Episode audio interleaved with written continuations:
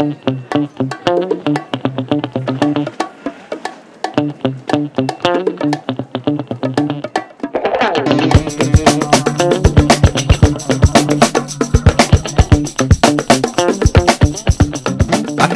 meses que fue concebido el embrión de la que sería la plataforma de streaming que más uso en la actualidad. HBO Max. No es que sea un niño nuevo en el barrio, sus numerosos dramas ya eran bien conocidos por los chavales de la pandilla. Venían un poco resabidos de lo que podría traer a nuestros televisores, que si una familia de mafiosos, escuchas policiales en los barrios conflictivos, amigas que hierven juntos sus vibradores o caminantes blancos con ganas de invadir Poniente. Sin embargo, como toda presunción, va cargada en parte de prejuicios. Los últimos años de HBO han establecido los puntales de lo que podemos considerar una nueva edad dorada de series de televisión de calidad. Productora y distribuidora de las series que más nos hacen palpitar el corazón semana a semana esperando el siguiente capítulo de estreno. ¿Qué es lo que hace que HBO Max sea una de las grandes del momento? Te lo contamos en el episodio de hoy. ¡Comenzamos! Bueno, Ana, jolín, tía, eh, un capítulo top. Es que estos me molan, ¿eh? Porque me recuerdan a esas ediciones de verano que hacíamos ahí en plan express. Pa, pa, pa, pa, pa, pa. Los tops es que la verdad los, los echo de menos, ¿eh? eh hacemos, eh, que a veces nos venimos con temas profundos, que si el burnout, que si estamos quemados del trabajo, que si las adicciones, que si no sé qué, y de repente un top, algo así más ligerito, algo más, en plan, ¿qué nos mola? Vamos a hablar solo de cosas que nos molan, no de nuestros numerosos dramas. Entonces, pues yo lo echaba de menos. Y me alegro porque esto, tema que has propuesto tú, con muy buen criterio. Bueno, yo no, un oyente nuestro, Lucas. Bueno, pues arroba Lucas, eh, gracias por proponernos estas cosas, ya sabéis. O sea, si tenéis temas interesantes, decidnos, oye, ¿por qué no habláis de esto, de lo otro? Patatín, patatán. O sea, tengo un tema por ahí que, por cierto, no te había comentado, ahora que me acabo de acordar, lo voy a anotar en nuestra nota, así hablando de estas cosas internas. que, creo que puede ser bastante, que lo podemos sacar jugo, lo que pasa es que, bueno, ya para más adelante. Mm, bueno, Top HBO Max. Ana, es que llevamos nueve meses de HBO Max. Antes nosotros nos pagábamos, pues de vez en cuando HBO, pero desde que salió HBO Max, todos los meses estamos ahí, no nos damos de baja. Y yo te lo digo de verdad, o sea, es la plataforma que más rentabilizo. La que más, ¿eh? O sea, mira que te digo, Prime, yo lo tengo muy barato porque pago la, 18 eh, euros porque tengo el, utilizo el correo de estudiante. HBO, mm, es verdad que tenemos una tarifa muy buena. Filming también lo tenemos, que siempre lo pillamos cada noviembre en el Black Friday pero creo que la que más utilizo con diferencia es HBO. Es que tengo muchas cosas ahí, de verdad, me gusta. Eh, mm, la plata, a veces tiene fallos la plataforma que heredados un poquito de HBO Nordic, de la plataforma que funcionaba mal a nivel técnico. Y, mm, por ejemplo, a la hora de seguir las series, de entrar, si quieres entrar en la serie, no en el Es que eso es un coñazo, eso es un coñazo. Es que para eso Netflix yo creo que no tiene. No tiene es la mejor, o sea, es que la que mejor funciona con muchísima diferencia, la que invierte más en estas cosas. Pero claro, Netflix es un agente que nuevo cuando empezó el tema de las emisiones en streaming. No es que Prime no sea nuevo, pero sí que está con ese respaldo de Amazon detrás y que es como algo que tú pagas junto con lo de los envíos y que HBO ya eh, juega en la liga del contenido. Netflix juega en que sea lo más cómodo y rápido y que estar siempre en la conversación. Entonces, pues cada uno con sus ventajas y sus inconvenientes. Eh, tampoco le, claro, yo me gustaría que HBO tuviese la facilidad y la interfaz de Netflix, pero me gustaría también que Netflix tuviese el, contenido de calidad HBO. O sea, a lo mejor no se puede tener todo, a lo mejor sí, pero en este caso mm, nos obliga un poquito a tener muchas cosas contratadas y soltar muchos widgets para tener lo que nos gusta de todo. Entonces, pues bueno, pues así estamos. Bueno, cuéntanos, Ana, eh, yo creo que... Mm, Hacemos el, habíamos hablado, hacemos un top 5 cada uno, los vamos intercalando como la vieja usanza. Eh, top 5 de, de, lo que queremos ver y de lo que... O sea, de lo más interesante de HBO. Ah, vale, vamos a hacer solo top 5, vale, vale, vale, vale. No, no, top 5, o sea, 5 tuyos, 5 míos. Vale, vale, vale. Es que había entendido otra cosa. Vale, perfecto. ¿Qué habías entendido? Yo pensé que íbamos a hacer 5 de cosas que queremos ver y 5 de lo más interesante de HBO. Ah, que pues hemos visto ya. Yo decía de hacer las recomendaciones, en plan que la people salga de aquí diciendo. Ah, de cosas que ya hemos visto. Claro, claro, claro. Vale, vale, vale, vale. Sí, sí, sí, Vale, bueno. Tirando aquí tu trabajo por tierra, pero. Totalmente, pero bueno, gracias a Dios la mitad del trabajo sí que sirve. Pero si quieres, hacemos el otro, ¿eh? Yo lo hago sobre la marcha. No, no, venga. Lo que tú digas. No, no, no, lo que tú digas. No, no, venga, top 5 de las dos cosas. Tengo las dos cosas. Venga, las dos cosas. No, no, las dos cosas. Entonces, ¿cómo empezamos? Empiezas con una cosa que nos recomiendes y una cosa que te gustaría ver. Vale, perfecto. Empiezo por el puesto número 5 de cada uno, ¿vale? Venga, va. Vale, eh, no la sé pronunciar. bueno, bueno, está bien ya que lo digas. Iba a buscar en el traductor cómo se pronuncia, pero justo me has pillado en bragas. Entonces, eh, a ver si me ayudas un poco. Es una serie que he visto que es del año 2014, que es de Frances McDormand la, bueno, la actriz esta que ha ganado los a las afueras. a las afueras, exactamente. Mm. Y es una miniserie de cuatro capítulos solamente, es que me tiene, no sé, me tiene muy buena pinta. Tiene un 7,7 en Film Affinity, se llama Olive Kitter, Kitterit. Kitter, Kitteritz. No sé cuál es, no sé cuál es, no sé cuál es. Olive Kitteritz, yo creo que se pronuncia así. olive de aceituna.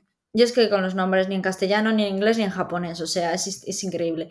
La historia es esa, que, mm, que bueno, es una, bueno, la, serie trata pues de una profesora de matemáticas de mediana edad que trabaja en un pueblito y que está casada con un farmacéutico que parece ser que es un buen un bonachón de la leche, ¿no? Y eh, es una, está basado en una novela que ganó el premio Pulitzer. Entonces, no sé, me tiene pinta así de costumbrista, riquiña y la verdad es que dije, la voy a ver. Y luego voy a hablar del quinto puesto para mí, de, para mí lo que me parece lo más interesante de HBO. Eh, vale, hemos huido, o sea, Ángel y yo, pongo un poco esto sobre la mesa, hemos huido de lo que son las grandes series tipo Los Sopranos, Juego de Tronos, El Contra Criada, como que son muy típicas, ¿no? Y hemos intentado hablar de las, de las series o películas más, o sea, de las series eh, más más recientes, ¿vale?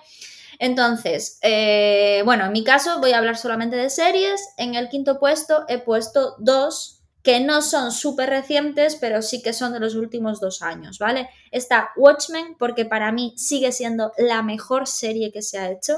O sea, la mejor. Es mi serie favorita, es una obra de arte, es una obra maestra. Tiene pocos capítulos, eh, es una miniserie y para mí lo mejor que se ha hecho. Y luego The New Pope, que es la segunda temporada de, de June Pope, de Pablo, de Pablo Sorrentino, porque bueno, es del año 2020. Para, para, para, para. O sea, no, te basta con hacer un top 5 de, de, las recomendaciones, sino que quieres meter además las cosas que no has visto pero te gustaría ver. Pero es que además en el número 5 me pones dos. Sí, porque esto, esto, es como que no es tan reciente, pero que quería hablar porque para mí son de mis series favoritas en el mundo mundial de HBO. Pero ¿por qué hacemos un Porque habrá que filtrar, habrá que poner en orden y todas esas cosas. Ya, pero es, que yo soy anárquica por naturaleza. Pero qué anárquica, lo que eres es una sinvergüenza. Es como cuando repente me traía seis menciones especiales en un top 5. Ay, calla. Bueno, la historia. Entonces, eh, eso, que, estas dos series para mí son lo mejor de lo mejor de lo mejor de HBO. Para mí es lo mejor, por encima de cualquiera. Y me da igual que el fan de los, del Juego de Tronos, el fan de, de The Wire, el fan de, de Los Soprano, que no de A dos metros bajo tierra, que no, que Watchmen es lo mejor y The New Pope en el segundo puesto. Así queda claro.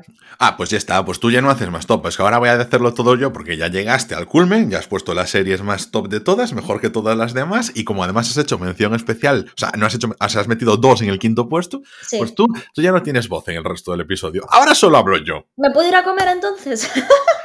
Pero seguro que te estás comiendo ahora, como cuando estás en el cine, estarás con un jamón asado debajo del brazo. Bueno, mira. Muy seria, pues Sí, muy seria, sí. Mira, vamos a ver, te voy a contar. Eh, a mí una serie que me apetece ver, es que por eso te decía, no tengo problema porque es que ahora me, tiras de memoria y no te digo 5, te, digo 15, que está en HBO. Em, es una serie que tú ya has visto, que es la de todo lo otro, de Abril Zamora. Esa le tengo ganas. A mí al final el costumbrismo español y el retratar nuestra generación es algo que siempre me tira mucho. Entonces, pues bueno, de esa tengo ganas de verla. Y bueno, pues la vida me pasa por encima, es que no tengo tiempo para todo, sinceramente. O sea, no es como, además es una serie de capítulo normal, no es como todo lo otro, el de Netflix, que son súper cortos y que podría haberla visto y no la he visto y que es genial, ya lo sé, y todas esas cosas. Pero bueno, en este caso, pues bueno, está ahí esperando por mí pacientemente. Pero en el quinto puesto, es que sabes qué pasa, que me gusta mucho el planteamiento que comentabas antes de no eh, traerlo de siempre. Y yo precisamente he hecho un poquito esta comparativa, porque aquí en Netflix, pues siempre se nos venden estas grandes series y tal. Y por ejemplo, yo hay una serie que todo el mundo, una miniserie que mm, para jugar en la misma liga, que todo el mundo ha visto y que todo el mundo la ha alabado muchísimo y que a mí me parece bastante mediocre, que es Chernobyl, ¿no? Y que, sin embargo, eh, tiene, está súper eh, endiosada. Y yo insisto en que me parece bastante mediocre y que juega mucho con el melodramatismo y que, por supuesto, vuelve a estar de actualidad por el tema de Ucrania y todo ese tema. Pero bueno, yo en lugar de venir a traeros un Chernobyl de la vida, que es una cosa aburrida, os he traído una serie que es mucho más divertida, que es It's a Sin ya he hablado de ella en otras ocasiones, de Russell T. Davis, la propagación y el comienzo del VIH en los jóvenes de los 80 en Reino Unido. O sea, intensidad pura, ganas de vivir y drama, unos personajes súper carismáticos. Os la recomiendo muchísimo. También son unos cinco episodios.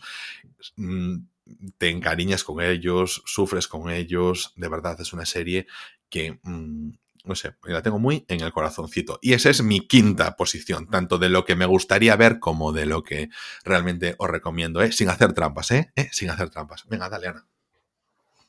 Bueno, pues en el cuarto puesto eh, de series que quiero ver está Killing Eve, que Ángel sí que la ha visto, la ha recomendado muchísimo y yo tengo muchas ganas de verla, así que de estos próximos meses no se me escapa ver, ver Killing Eve. Y luego, otra serie que yo recomiendo, que he visto, que me ha encantado, que es del año pasado, que creo que eh, va a salir la segunda temporada eh, en 2023, o sea, se lo va a tomar con tiempo el director, es 30 monedas de Alex de la Iglesia, porque me pareció increíble esa serie, me encantó, la disfruté muchísimo. Y, y eh, ya os digo, es del año pasado, aún queda una segunda temporada, por lo menos segura que será en 2023. Y nada, eh, para mí de lo mejorcito de HBO. Bueno, pues yo 30 mm, monedas también la tengo por ahí, mm, he visto el primer episodio y ya. Hay parada, pero no va a ser lo que quiero ver de HBO. Lo que quiero, eh, una de las series que sí que tengo ganas también de ver de HBO, que, mm, bueno, es un poquito más larga que como serie, que es la de Podría Destruirte. Me parece que el nombre original era eh, May I Destroy You. Y, la verdad es que le tengo bastante ganas creo que siempre lo han puesto como de lo top de los últimos dos años dentro de, las series y que una vez más juega que yo creo que si fuese una serie de Netflix estaríamos todo el mundo hablando de ella, pero es em, otro público al final HBO al que se está llegando, que no es el gran mainstream total, pero creo que tiene, tiene bastantes ingredientes para poder entrar ahí. La serie que es que comienza ya cuando este, cuando este episodio esté em, lanzado, ya debemos tener unos cuatro episodios y es la que tiene ganas de verana. Cuarta temporada y final de Killing Eve. Bueno, Eve em, como personaje me gusta, pero es que el personaje de Villanelle, el personaje que interpreta Jodie Comer, es tan increíble. Me repito, pero no me importa. Esto es algo que tengo que decir siempre. No me suelen gustar las series policíacas. Y yo creo que, mm, sin embargo, cuando aparece una de estas, es que tienes que estar eh, a fuego con ella, porque mm, la carisma de los personajes desborda toda la trama. Es eh, como que yo ya no estoy muy seguro de lo que está pasando, no me importa, solo quiero seguir viendo esos capítulos. Y frente a los señores que te estarán diciendo, madre mía, True Detective, qué oscuridad, cuántas cosas, no sé cuántas. Me toma por el culo con True Detective. Quédate con Killing Eve, porque eso es colorido, eso es mm, ambición, eso es una serie con, un desarrollo de personajes súper, súper, súper bueno, que detrás de ellos también estaba Philip Waller Bridge de, de la serie Fleabag eh, y, se nota, ¿sabes? En la calidad, en el desarrollo de los mismos. Es que, súper recomendable. Es que yo mm, ahora mismo, este mes, lo voy a dedicar todo a ver Killing Eve, lo voy a ver semanalmente, lo voy a disfrutar y cuando termine lo voy a llorar. Y en Twitter voy a ser súper pesado, que lo sepáis ya. Vais avisados. Anita, tercer puesto, ¿qué le das? Vale, yo otra serie que quiero ver de HBO es Patria, eh, porque claro, yo no fui de esas personas que no entró con lo de patria por el tema. Bueno, es que es un tema que tema de políticos y, históricos de España me da mucha, mucha pereza siempre. Siempre porque, bueno, yo qué sé, es que es muy, es muy complicado todo, es muy complicado. Y como, no sé, me da pereza. Y lo dejé de lado, pero bueno, me compré cuando me fui de viaje, vi escuchando en la radio, decían la sinopsis de la nueva novela de Fernando Aramburu, que es el escritor de Patria, y me la compré allí de viaje en Menorca. Y bueno, pues es un libraco de la leche que me, ha encantado y... los vencejos. los vencejos, exactamente. que me ha encantado, que flipo con cómo escribe ese hombre. O sea, cómo escribe ese hombre. Increíble. Entonces he dicho, jo, pues quizás le tengo que dar una oportunidad a, a Patria, ¿no? Sí que es cierto que, bueno, que me, me causa eh, un poco de tal, pero bueno, Mm, le voy a dar una oportunidad. Así que mm, no esperaba ponerlo, pero después de haber leído Los Vencejos, la verdad es que me ha llamado un poco seguir el trabajo de este hombre. Y luego, una recomendación de cosas que me he visto, en este caso no la he terminado, ¿vale? Pero es una serie que empecé, que es la serie de Kate Winslet, la de eh, Mayor of Easttown. Esto sí que lo dije bien. ¿Ves? Es que cuando no me ponen nombres propios con apellidos chungos, yo me, vamos, es que perfectamente me desenvuelvo. Bueno, eso. Como por eh, ejemplo en uno de los últimos episodios cuando llamaste Ebai a Ibai. Pero es que eso es un nombre propio. Ah, perdón, perdón. Easttown no. Mer, que es el nombre de la protagonista, tampoco, ¿no? Bueno. no, solo, solo dos de las tres palabras del título son nombres propios. Bueno, la historia. Entonces, eh, es una serie que la verdad, a, pesar de ser de una temática que a mí tampoco me llama mucho, hemos dicho temas históricos no me suelen llamar, de históricos así, sobre todo en España, y estos temas de típico asesinato y la, y la eh, policía o policía que está resolviendo caso, a mí me da mucha pereza también. Pero bueno, la empecé y, me está gustando mucho. Es una detective de un pequeño pueblo que, bueno, que le sale, un asesinato local y que tiene que resolverlo. O sea, parece muy una temática bastante habitual, ¿no? Bastante común, pero bueno, a mí me está e, e, gustando. Es muy buena, me, me gusta porque además es, muy natural la serie, no sé, muy realista. Sí, es que a ti te pasa un poco como a mí, que estos temas así también te dan... Claro, cuando... Históricos como tal te suelen dar pereza. Sí, pero, pero por eso también valoramos mucho. Cuando de repente hay uno que nos gusta, pues también lo ensalzamos muchísimo, porque decimos, joder, siendo una temática que no nos gusta, pues que al final hayamos entrado, pues eh, genial, es como mis dieces, no sé, perfecto. Mira, me, sí, me gustó muchísimo. Mira, eh, vengo a traer, por ejemplo, yo, eh, dentro de las cosas que quiero ver, es que es una serie que lleva en mi lista, yo creo que mm, dos años. Mira, es una serie de animación que debe tener unos 10 episodios, así de 20 minutejos o 12 episodios, y se llama Primal, que por lo que tengo entendido no tiene diálogos, ¿vale? Es una serie sobre un tipo de las cavernas, un cavernícola, y un dinosaurio que pues, se hacen como socios en su momento e intentan sobrevivir en la edad de piedra. Eh, me parece, es que de verdad, o sea, he escuchado cosas muy, muy buenas de ella, de es una de estas series de Adult Swim, que al final como productora es casi garantía de calidad y, la llevo ahí desde hace mucho tiempo, pero claro, como está la cosa de en, es en diálogos, es como tengo que sentarme para verla, muy atento, patatín, patatán, y yo es como que a veces las de animación las tengo más para el trote, ¿no? Es un poco injustificado, o sea, es injusto, porque no es así en muchos casos, pero en esta es como que tengo la sensación de tengo que pararme mucho a verla para verlo con mucho detalle, porque al no estar acompañado por los diálogos, es como que la imagen requiere mucha más atención. Y bueno, pues eso, eh, aún no la he visto por eso, pero son capítulos de 20 minutos, insisto, que te la ves en una tarde y tiene muy, muy, muy buenas recomendaciones y viene por gente que también que la haya visto, que yo respeto bastante su criterio y que ahí estoy. Y yo vengo a traer ahora aquí una gamberrada, porque creo que cuando hablamos, por ejemplo, del mundo de la política, en capítulos anteriores pues se menciona siempre House of Cards, Juego de Tronos, no sé qué, no sé qué más. Bueno, pues hay una serie que es como eh, la serie de política por excelencia, ¿no? Cuando tú tienes que hablar de, política, pues saca en letras mayúsculas a Aaron Sorkin y el ala oeste de la Casa Blanca, que está disponible en HBO. Pero luego yo también pienso una cosa y digo, ¿qué hay más parecido a la política real que el ala oeste de la Casa Blanca? Pues muchas cosas. Y puede ser, por ejemplo, otra serie que está disponible en HBO, que es Bota Juan, por lo que por palabras de propios políticos. Que Bota Juan se parece mucho más, pero no vengo a recomendar esa serie, sino que vengo a recomendar la que dicen que es la más parecida realmente a la política real, que no es otra que VIP. La serie protagonizada por Julia Dreyfus. Es que se me ha ido el segundo nombre ahora mismo. Increíble serie, o sea, de personajes completamente, que son unos desgraciados, que son despreciables, o sea, un insulto al ciudadano constante y continuo, pero con una agilidad, con unos diálogos, con una mordacidad increíble. O sea, mira que me he disfrutado con una serie como VIP, o sea, Hace tiempo que no hacía, ¿eh? O sea, que hace, tiempo que no disfrutaba tanto con una serie como esta. Mm, de verdad, gran crítica al poder, gran crítica a la política, gran crítica a la burocracia, a los estamentos y sobre todo a la gente que está detrás, a la hipocresía. Es que yo, claro, viendo VIP, eh, le pongo nombres y apellidos, no solo de política nacional, sino de política local aquí mismo, y cosas que yo he visto en directo. Em, y bueno, entonces es como que Siento que es súper necesaria esta serie, en todos los globos de oro Emmys y todos los premios que se llevó nuestra amiga Julia, que no sé su segundo nombre, Dreyfus, eh, son merecidos. Una serie que tuvo que parar en su momento porque ella tuvo eh, cáncer y se estaba recuperando y que terminó relativamente hace poco, hace un par de años, y que, vamos, o sea, merecidísimo eh, que uno de los finales sea de los más aclamados porque es que te deja un vacío en el corazón, como cuando, por ejemplo, terminó The Office. Vacío en el corazón porque le coges cariño, muchísimo cariño a esos personajes, que son todos terribles, personas terribles y horribles.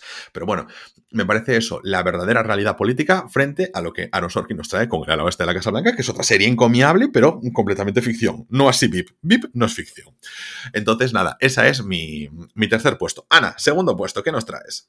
Bueno, pues yo en el segundo puesto de cosas que ver tengo dependientes Succession que sí que la empecé a ver, pero bueno, que tengo que ver mucho aún y meterme bien en la serie porque tal, o sea, tengo que ponerme a ellos sin lugar a dudas. Que es una serie de la que ha hablado muchísimo Ángel, que es una serie que muchísima gente dice que es de lo mejorcito que se ha hecho en años, que es de lo mejorcito que está en la actualidad y que, bueno, la verdad es que a mí la temática me llama mucho y me tengo que poner a ello.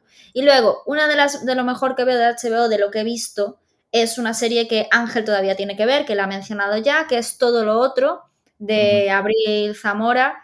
Eh, fíjate tú que yo pensé que la había terminado y ayer cuando estaba, estaba haciendo zapping en, en el HBO, no sé si se dice zapping en HBO cuando estás así en una plataforma. No sé, bueno. Yo tampoco. estaba buscando algo para ver, básicamente, ahí. Y de repente veo el siguiente episodio de todo lo otro, capítulo 8. Y yo en plan, pero si esta serie la terminé. Y yo, buah, a lo mejor pensé que la había terminado y aún quedaba una semana. ¿Sabes? Y yo no me lo puedo creer. Y yo, no puede ser. Y entonces de repente entré y efectivamente me quedaba un capítulo por ver. Tía, eso también había pasado a Pablo No, me, acuerdo con qué serie, pero que se lo habían comido en Twitter porque había dicho menudo final, no sé qué, no sé qué más. A Pablo Iglesias. Pues, tío, es que me pasó totalmente eso. O sea, pero es que totalmente. Y yo, hostia, pero si hace meses que la he visto. Bueno, pues a mí me ha encantado esta serie. Me ha gustado mucho. Para mí, de lo mejorcito que, hemos visto en, en 2021, que es de lo que ha salido en 2021, para mí de lo mejorcito, junto con son todas españolas, con Vida Perfecta y con... Ay, no me sale la de Netflix. La de eh, el, tiempo que, te doy, el, tiempo que te doy, el tiempo que te doy, sí. Entonces, para mí de lo mejorcito, o sea, me gustó mucho y Abril Zamora es que es todo alegría. O sea, es una mujer tan, pero, tan alegre, tan, no sé, te transmite tan buen rollo, Ángel. Esta es tu recomendación, pero ¿cuál dijiste? Ah, Succession, perdona, es que estaba yo, uh, ya, ya me sí, la que, la que voy a ver y todo lo otro, la recomendación, sí.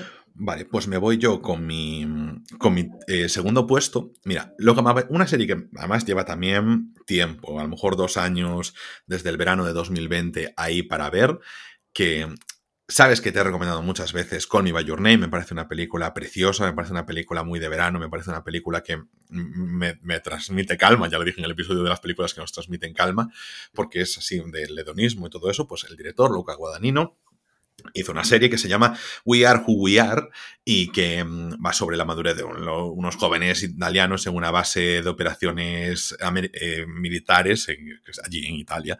Y entonces, pues bueno, eh, creo que va a haber ahí un salseo del que a mí me gusta, recochineo y mucha guarrada dentro de, esa base militar. Y a mí todo lo que es eso, intensidad adolescente, me gusta.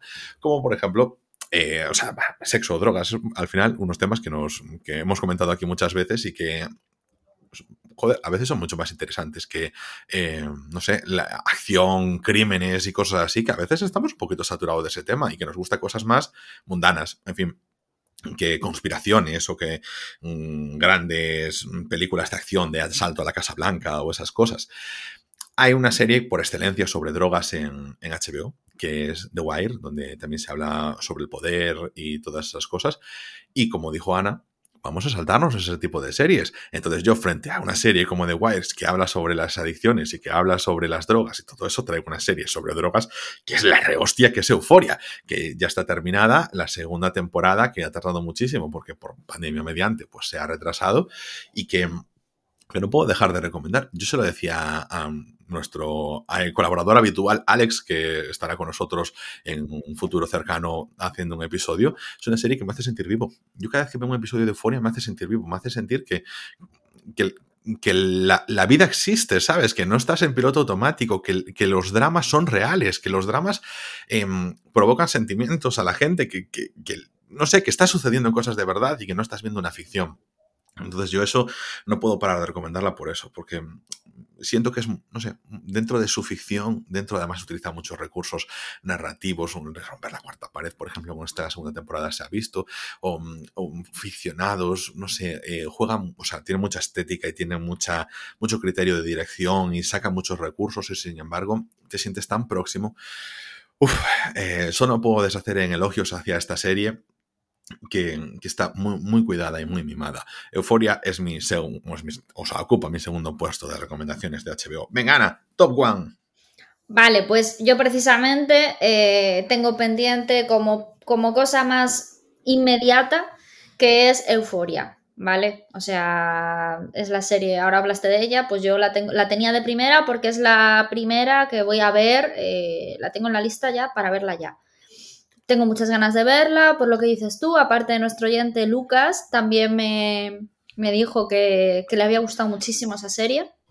No sé si me dijo que la vio dos veces incluso.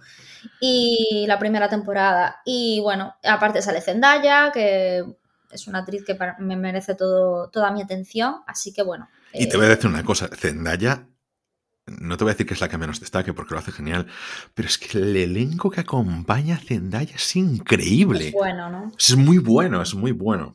En fin, venga, dale, perdona que te corto ahí. Y luego eh, la serie que tengo de primera ahora mismo, que justo estoy viendo, que hablé hace unas semanas de ella y que me está encantando y me parece una puñetera obra de arte, al igual que The Watchmen, ¿vale? Al igual no, porque The Watchmen siempre está por encima, pero es de ese mismo rollo, es El Pacificador. ¿Qué buena es, adoro a James Gunn, voy a hablar lo mismo que hace unas semanas, pero lo siento, o sea, es que sigo viéndola porque cuando hablé hace unas semanas solo había visto dos capítulos, pero es que ahora he visto cuatro. Es que qué maravilla. y es que aparte, lo gracioso de esta serie es que la estoy viendo con mi pareja, que, que joder, tampoco es tan cinéfilo, o sea, no le gusta el cine tal igual, pero y entonces está todo el rato diciendo, pero qué buena es esta serie, pero qué buena es esta serie. O sea, es que es una frase que es raro en, él, ¿no? Y siempre está, pero qué buena es esta serie. Es que es buenísima, buenísima. El humor que tiene. Los créditos yo no me los salto nunca, yo los veo siempre. o sea, es los créditos es, es la, misa diaria, tía. Es que los la créditos. Misa diaria, es, que, es que es. Tampoco los saltas. ¿Por qué me voy a saltar los créditos? Y me encantan. Es que yo. A mí igual. Y además estoy con la cancioncita y un buen rato después, yo mientras está la serie comenzando, este primer capítulo. me encanta, me encanta. Increíble, increíble. Y además la, tengo, eh, yo llego al trabajo y estoy pensando a veces en, la entrada y digo yo, en, algún momento que se queden todos pillados, mis compañeros de la oficina y yo de repente ponerme a bailar. Es que ¡ah! no sé. Es que a mí me, llama la atención precisamente que una serie, ¿sabes? Eh, de este tipo que no me suelen gustar, me haya enganchado tanto y me haya parecido tan buena. Bueno, me pasó lo mismo con The Watchmen.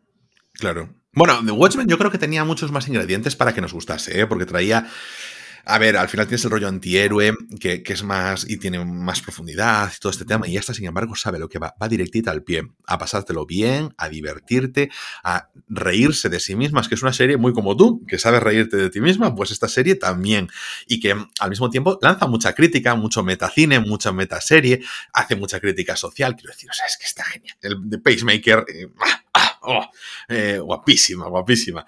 Me alegro mucho que la hayas traído, ¿sabes qué? ¿Por qué?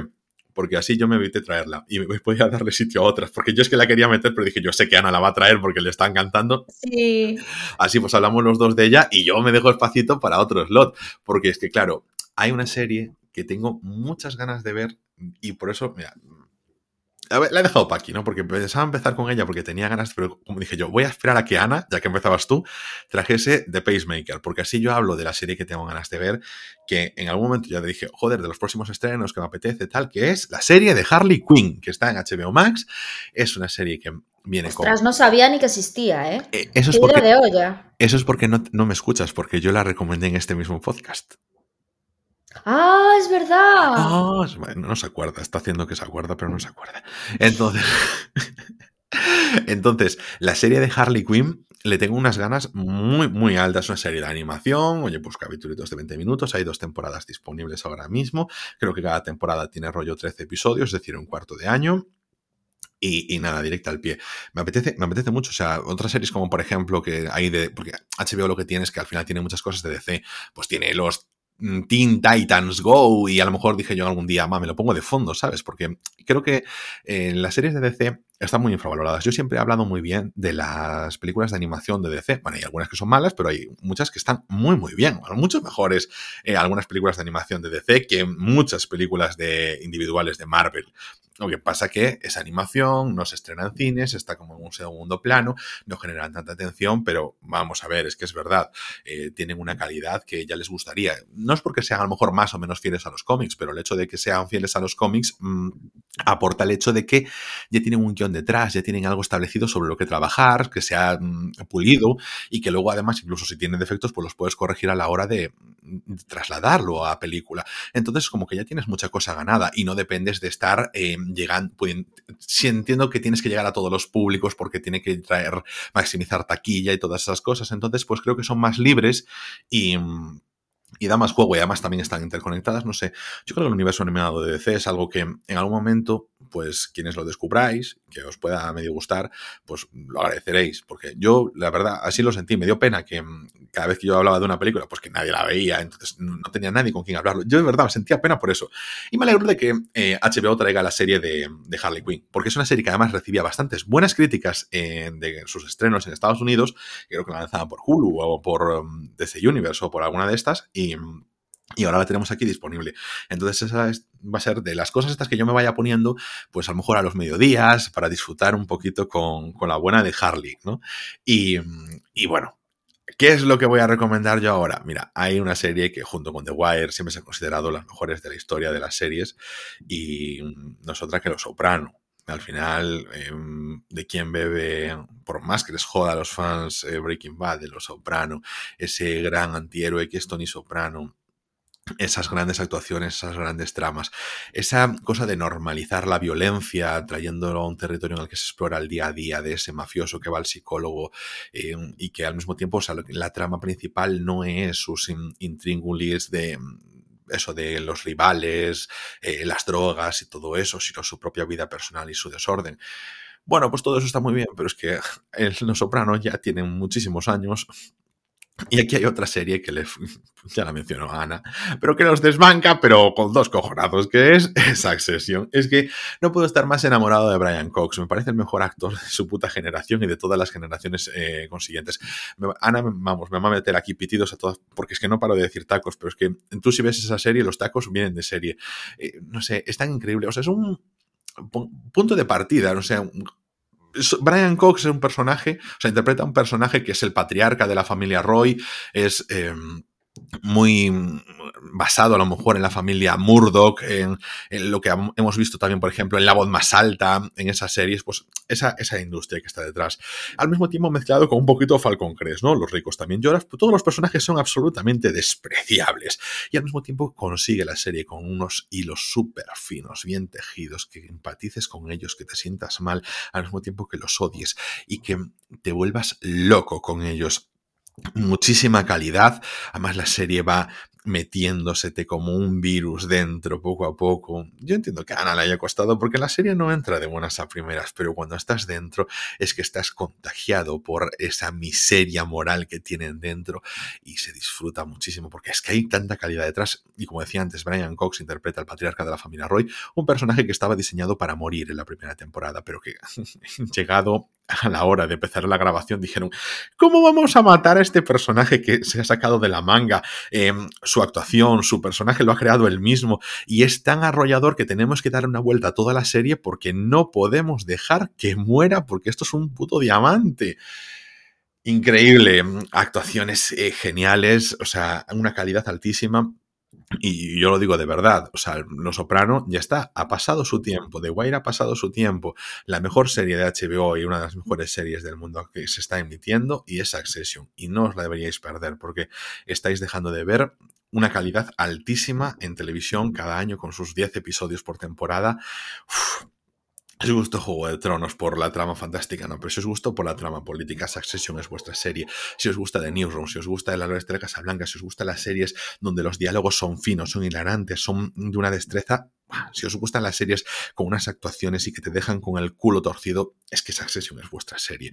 Es que la vais a disfrutar tantísimo. Dejaos entrar y dejaos manipular por esta serie porque el resultante es increíble. Y yo me alegro un montón de que mucha gente muy diferente y con gustos muy diferentes, pues que también la valoren, porque me da a entender, ¿sabes? Que no es una cuestión mía con esa filia por las series sobre el poder, porque podría hablaros de otras series como por ejemplo Roma, que también al final no es que sea una serie sobre el Imperio Romano, sino sobre el poder que está detrás.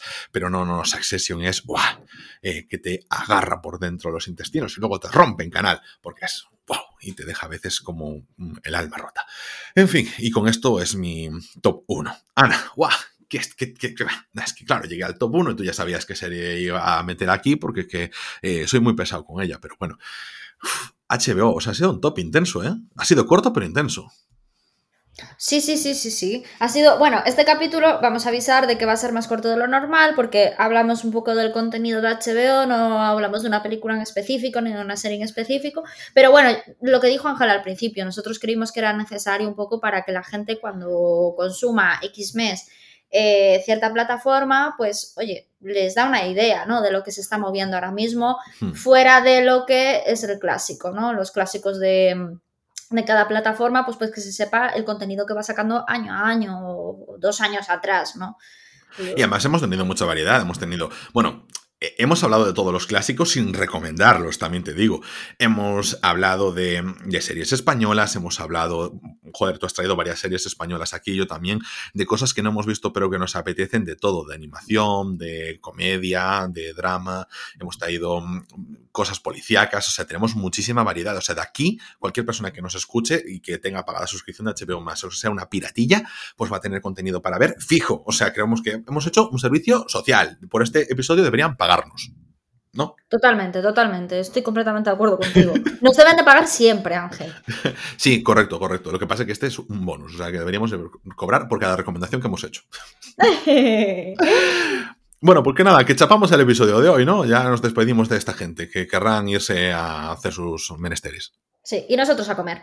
Vale, perfecto. Pues así que con esto terminamos por hoy. Recordad que estamos disponibles en Spotify, en Evox, en Apple, Google y Amazon Podcast y en casi cualquier aplicación de podcast. Y que podéis contactar con nosotros en arroba rayos podcast, la cuenta oficial del podcast en Twitter. Y nosotros nos veremos cada lunes en Rayos y Retóganos, el podcast.